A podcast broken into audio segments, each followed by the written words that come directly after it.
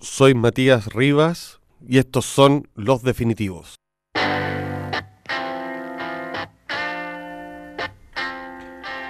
Hola, estamos en un nuevo podcast de Los Definitivos, esta vez con un invitado especial, un escritor al cual tengo una admiración enorme, también es un cineasta, me refiero a Edgardo Kosarinsky, autor de obras como Vudú Urbano, Maniobras Nocturnas que acaba de aparecer en Chile, La novia de Odessa y el muy elogiado Huérfanos, aparte de otra cantidad que sería muy innumerable de mencionar.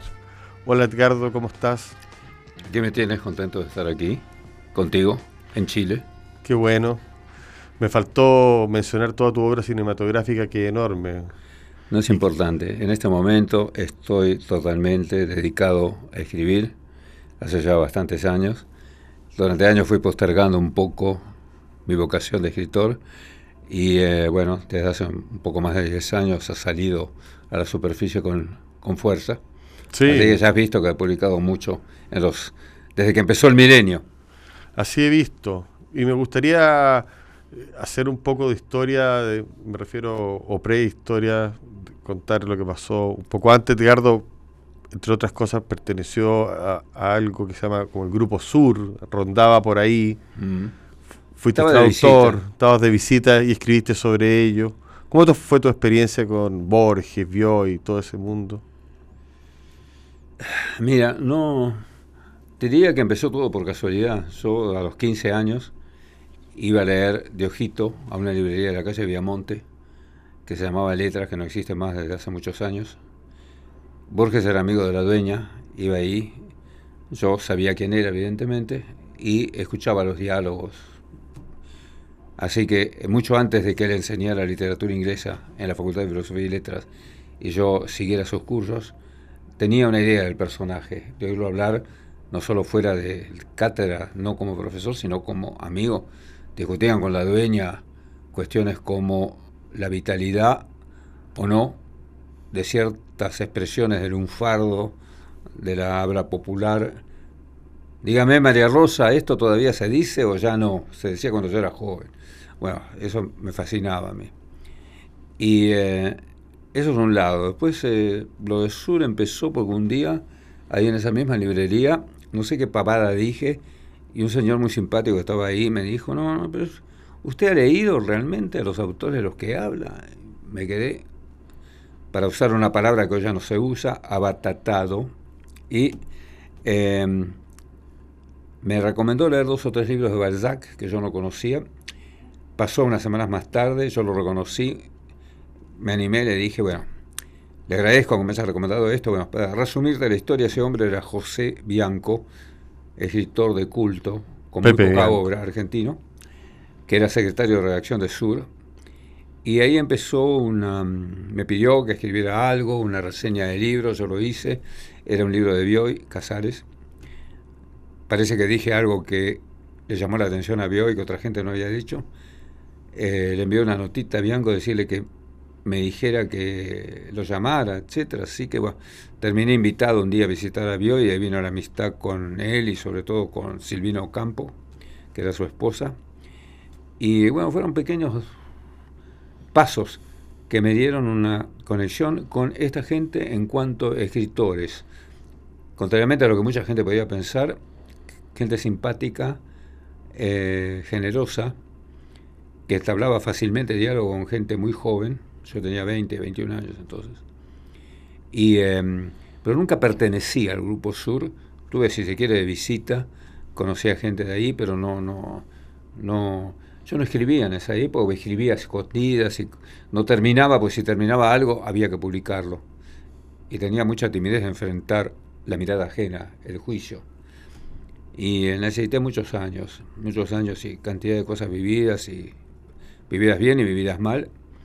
Y eh, bueno, y en el límite, publiqué sí, un libro que me interesa, que creo que sigue siendo, teniendo su valor, que es Vudú Urbano los años 85, 86, creo. Quería justo hablar de ese libro.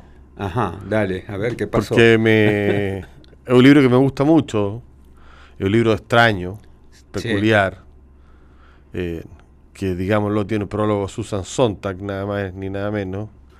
Eh, y ese libro de alguna u otra manera, si lo comparamos con las literaturas que hace hoy, es bastante distinto. Totalmente.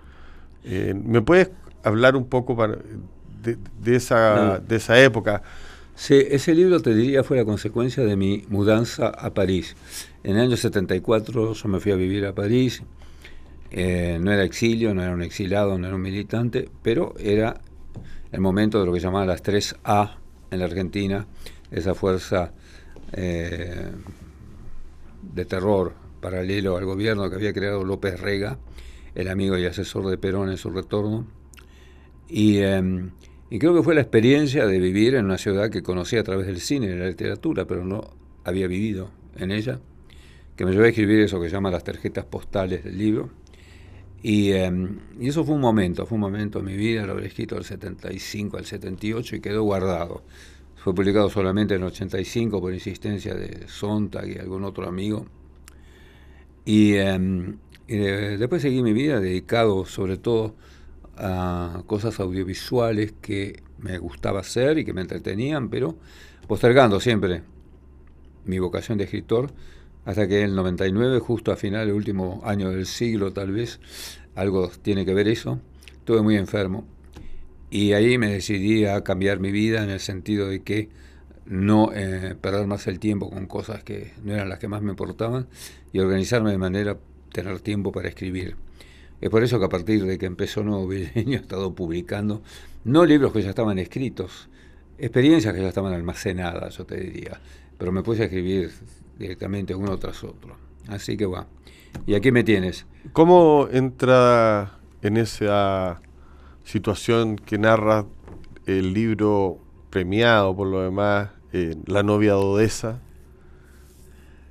La novia de Odessa es... Eh, un libro, llamémoslo así, un libro relatos. Sí, sí, sí, es, un, libro... de relatos que empecé a escribir en el hospital en el 99, cuando decidí cambiar de vida de alguna manera, ¿no? Porque pensé, todos sabemos que nos vamos a morir, lo tenemos aprendido, lo tenemos en la cabeza, pero hasta que no tienes una experiencia un poco fuerte que te sacude y que te dice, bueno, mira, ya no eres un jovencito, eh, piensa que el tiempo que tienes por delante es limitado, buah. y ahí le, llamé por teléfono a mi amiga Silvia Sigal en París y le dije que me trajera cuadernos sin bolígrafo. Y ahí me puse a escribir el borrador del primer relato de la novia de Odessa. Y salí a flote y eh, después, bueno, corregí, reescribí algunas cosas, pero ese primer relato, que es el primero del libro que salió como la novia de Odessa, es el principio de esa nueva etapa en la que aún vivo y que lleva hasta Huérfanos, que es el libro más reciente que escribí y que publicó aquí en Chile, la editorial Lecturas, y el, em, el último trago nos vamos, que es el libro que me hizo obtener un premio importante en Colombia y que, bueno, entre los dos, entre huérfanos y el último trago nos vamos, creo que hay como una concreción de distintos aspectos de mi vida imaginaria, de lo que vuelco en lo que escribo. Yo he ido escogiendo algunos libros como para marcar lo que a mí me parece que son puntos en tu trayectoria importante. Hay uno que para mí, por lo menos como lector tuyo, fue importante, que es Dark, un libro que, ah. publicó Tusquets y que también me parece que respecto de los otros libros, en Dark entras en una zona eh, peligrosa, más salvaje. Totalmente. Es un libro donde es una novela breve, 120 ¿eh? páginas, debe tener 125. Y es ahí donde juego mucho con el peligro inminente, ¿no?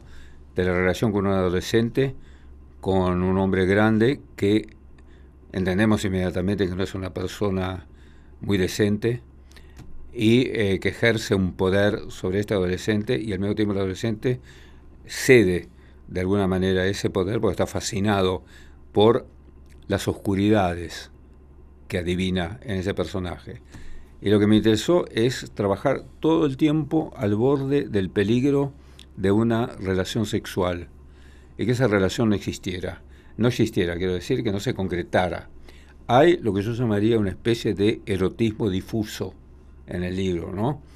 De el hombre grande que evidentemente siente una atracción por el joven y la rechaza hasta el punto de verbalmente expresar un gran desprecio por todo lo que puede ser homosexualidad, y del joven que no entiende todavía porque tiene una relación con una prima y eh, con una prostituta a la que le ha llevado este hombre, eh, que no entiende bien en sí mismo qué es lo que lo atrae en este hombre, que creo yo que más allá no hay una cosa de sexualidad en el joven, hay un interés por un mundo para un chico de clase media, buen alumno de la escuela, etcétera y todo, por alguien que sabe que ha vivido fuera de la ley o en unos márgenes oscuros de la vida donde puede haber droga, mala vida, algún tipo de acción política, etcétera.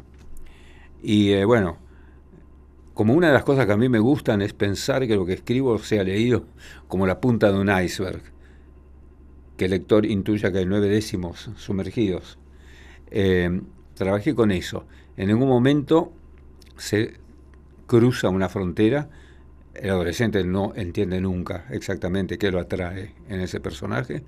Y el personaje está todo el tiempo al borde de lo que el lector puede sentir como una posibilidad de abordaje sexual que no ocurre nunca, nunca. Entonces es, eh, eh, es un libro, es un libro a mí, me parece que está bien escrito, es lo que me salió mejor para decir, no estoy tan contento, igualmente contento de todo lo que escribí. Pero ahí me parece que ese equilibrio, esa cuerda floja, la mantuve muy bien a lo largo de todo el relato. Otro tema importante en tu vida como intelectual porque no solo te has dedicado a escribir relatos y novelas, sino que también has sido un cronista importante. Actualmente escribe los diarios, en perfil, entiendo, escribe un diario argentino y un diario relevante por lo demás y que a mí me gusta mucho. Eh, y también tienes libros de eso. Hay un libro muy importante tuyo que es sobre Borges y el cine, digamos, así una especie de clásico. Sí, eso prefiero no acordarme, porque escribí en una época que era muy tímido y no me atrevía todavía a escribir cosas que me salieran muy de adentro. Entonces me entretenía con eh, cosas que me resultaban medio fáciles, reunir las notas viejas que Borges había escrito sobre cine y escribir un prólogo que no está mal, pero eh, no es un libro que a mí me represente, creo. Pero fue un libro importante para los borgianos. Bueno, sí.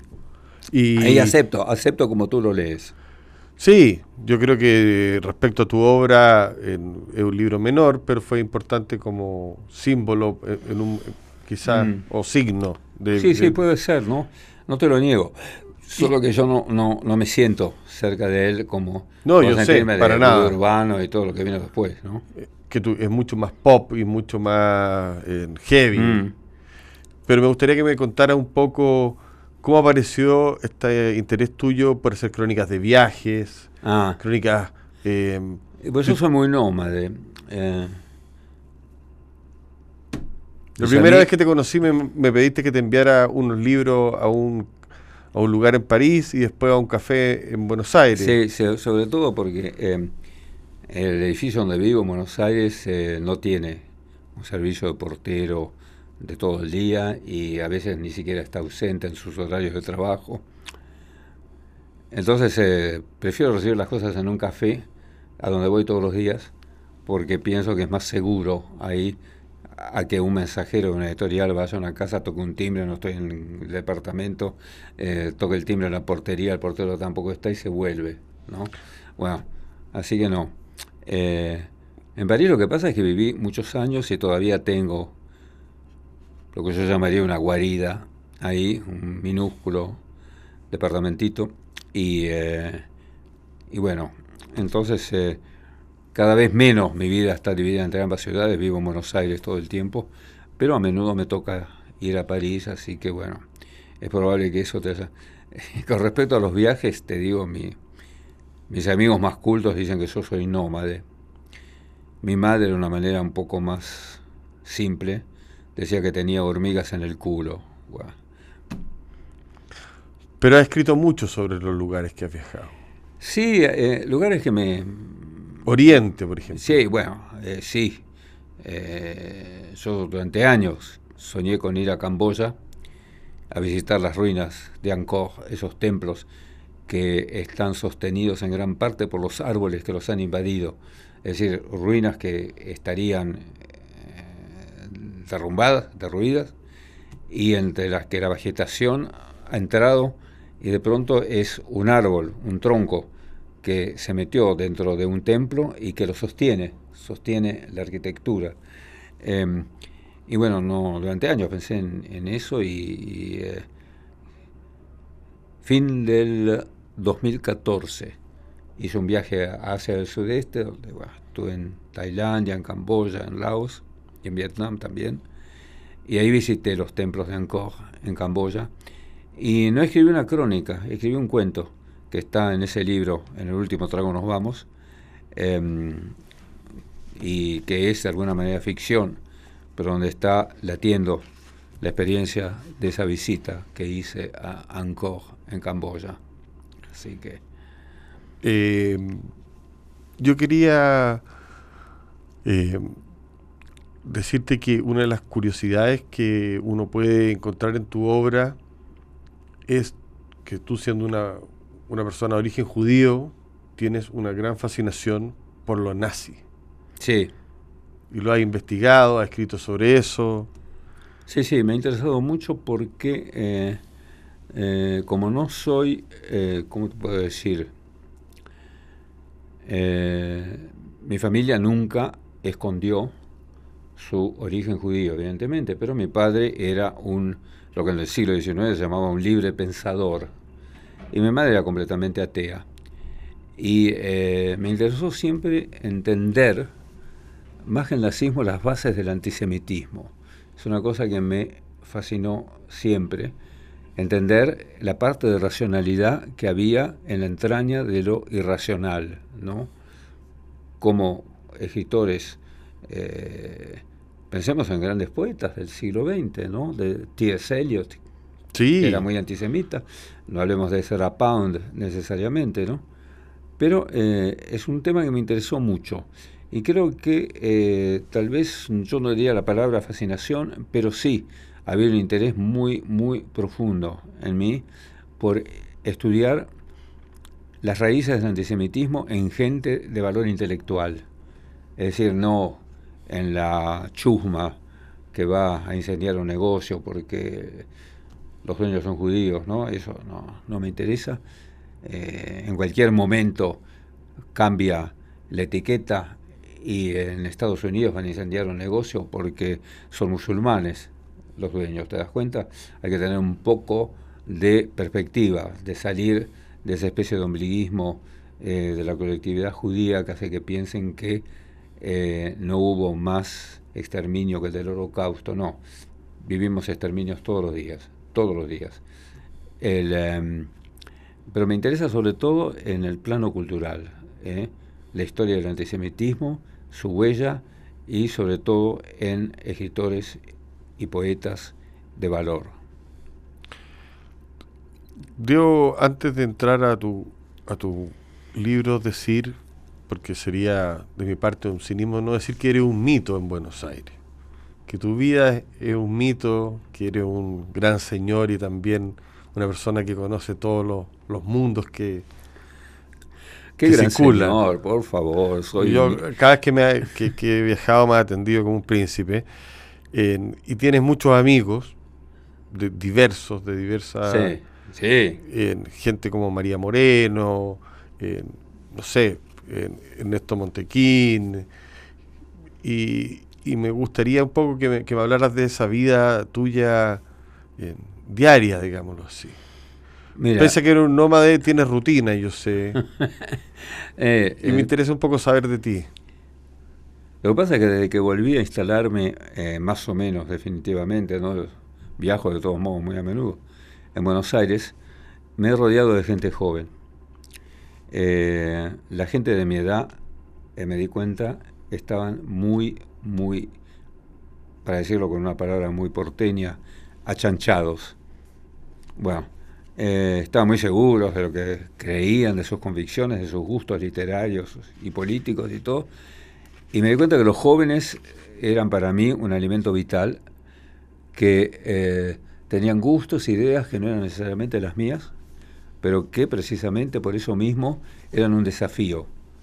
Hablando con ellos podía decir, bueno, el libro de fulano de tal es una mierda. Yo me decía, no, de ninguna manera, es realmente muy bueno por esto, por esto y aquello. Y lo que ellos habían visto como muy bueno, yo no lo veía. Y ellos tampoco veían lo que yo había visto como una mierda. Entonces, no es que yo no soy demagogo, no voy a decir los jóvenes tienen siempre razón, pero esa confrontación de puntos de vista, de cosas a las que ellos eran sensibles y yo no, y al mismo tiempo cosas a las que yo todavía era sensible y ellos totalmente ignoraban o no les prestaban atención, para mí ha sido un gran estímulo. Y em, mencionaste a dos amigos míos, Ernesto Montequín, que es no solamente una persona un gusto exquisito, pero es una especie de archivo viviente de toda la literatura argentina del siglo XX, y a María Moreno, que es un desafío, un desafío viviente, más allá de lo político y de lo social, es eh, en persona, como persona viviente, como experiencia vital, eh, es alguien que a mí me inspira el mayor respeto. El mayor respeto puede ir como una cosa fría, ¿no? Y la mayor simpatía mayor empatía por lo que escribe, por lo que piensa y por haber compartido con ella noches de ir a milongas y emborracharnos. No deja de ser importante eso último. ¿Qué te parece? Son cosas que crean un lazo. Es muy raro con una mujer, ¿eh? Son lazos que se crean más con un hombre, de amistad masculina, ¿no? Compartir la bebida, salir de noche a los bares. María, en ese sentido, es una excepción. Conoce todos esos códigos, María, sí. Totalmente. Un privilegio, ella como, además como el diálogo con ella. Sí. Oye, me gustaría entrar ya a lo que es lo que tú llamas la parte de tu obra del siglo XXI. Eres un escritor del siglo XXI. Eh, Huérfano fue un libro por lo menos que acá tuvo una excelente recepción. Eh, y, yo veo en ese libro un vínculo con Dark, de alguna manera. Veo que te siguen interesando los personajes un poco al límite, ambiguos. Sí eh, y son los que no se entregan de, golpe, que no te dicen de entrada, yo soy esto, yo soy aquello. Todos aquellos que están como una especie de penumbra. Sí, también tu escritura, eh, a diferencia, por ejemplo, de, la, de, tu escritura de vudú urbano, que era muy mm. visual, sí. Eh, muy nítida y a la vez con frases cortas, aquí se ha vuelto densa, espesa. Mm más reflexiva. Sí. Eh, y estos libros a la vez tienen algo que es curioso, que teniendo densidad, siendo reflexivo y hablando, llamémoslo así, de lo que son actualmente los bajos fondos, de lo que es la ambigüedad, tienen una, una tensión narrativa. Por eso me gusta, me gusta que lo dontes, que lo veas, es lo que yo Dan ganas de seguir leyendo, no es que uno lea una página y diga que gran escritor, es que tiene una gran prosa, bueno, llegamos hasta aquí. Porque hay muchos escritores que uno lee dos páginas y es suficiente como prosista. No, no, me gusta, me gusta, porque yo creo que hay una evolución en mi escritura que es evidente eh, por los años que he vivido y por lo que he escrito, porque evidentemente está siempre el problema de repetirse. Esto me salió bien, ahora sigo por este camino intento, he intentado, con distinto éxito, a veces no tanto, que, bueno, que cada vez que empiezo a escribir vaya para otro lado, e intente algo distinto en el lenguaje, en la construcción de la narratividad. En em, el primer cuento de Huérfanos, el libro que mencionaste, que salió en Chile, para mí es de lo mejor que he escrito. Eh, es esa relación de el intelectual de ciudad que va a ese lugar perdido en el nordeste de la Argentina, en ese lugar que es limítrofe con Brasil y con Paraguay, y se pone en contacto de pronto con creencias muy ligadas a la naturaleza de ese lugar, que son totalmente extrañas para mí y que al mismo tiempo tiene que ver con su vida porque hay una historia siniestra que corresponde a su madre etcétera. Eh, no sé, hay cantidad de cosas que estaban como latentes en mí y que eran separadas. Y eh, ahí empecé a conectarlas, a conectarlas, a encontrar un lazo narrativo, ¿no? Este hombre ha creído toda su vida que era huérfano de madre. Un día le dicen, no, su madre murió acá, tiene que venir a firmar unos papeles. Se entera que ha vivido toda su vida de adulto creyendo que su madre murió y que su madre está ahí, que además es un personaje misterioso, que puede haber sido una bruja, puede haber sido alguien ligada a la tierra de una manera eh, irracional. Bueno, no sé, no te lo voy a contar, si no la gente no lo va a querer leer. Pero es un cuento que para mí eh, revuelve revuelve muchas cosas que estaban adentro de mí y que todavía no estaban expresadas en mi ficción.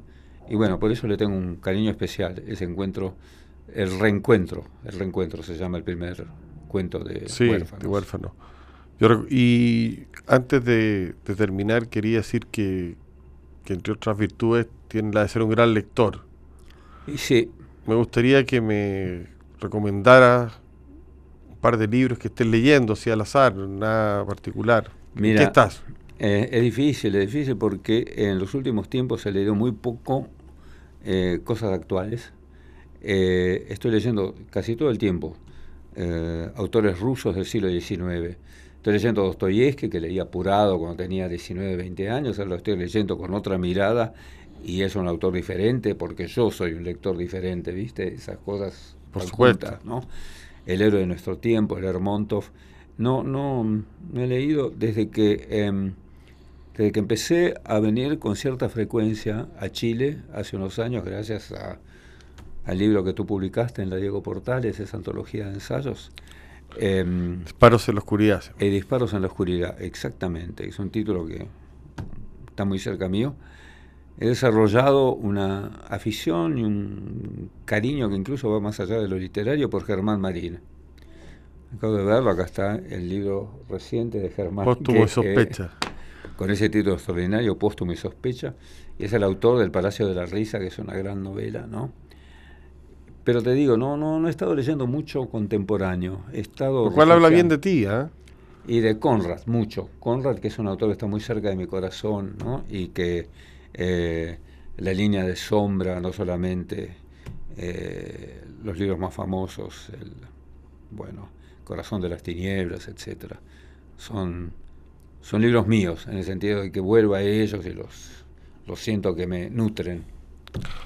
Oye, te quiero dar las gracias, querido Edgardo, por estar aquí en Lo Definitivo. Eh, fue un placer esta conversación y espero que se repita. Matías, eh, el placer es todo mío. Así que eh, recíproco. Nos vemos en el próximo podcast de los definitivos. Que estén muy bien.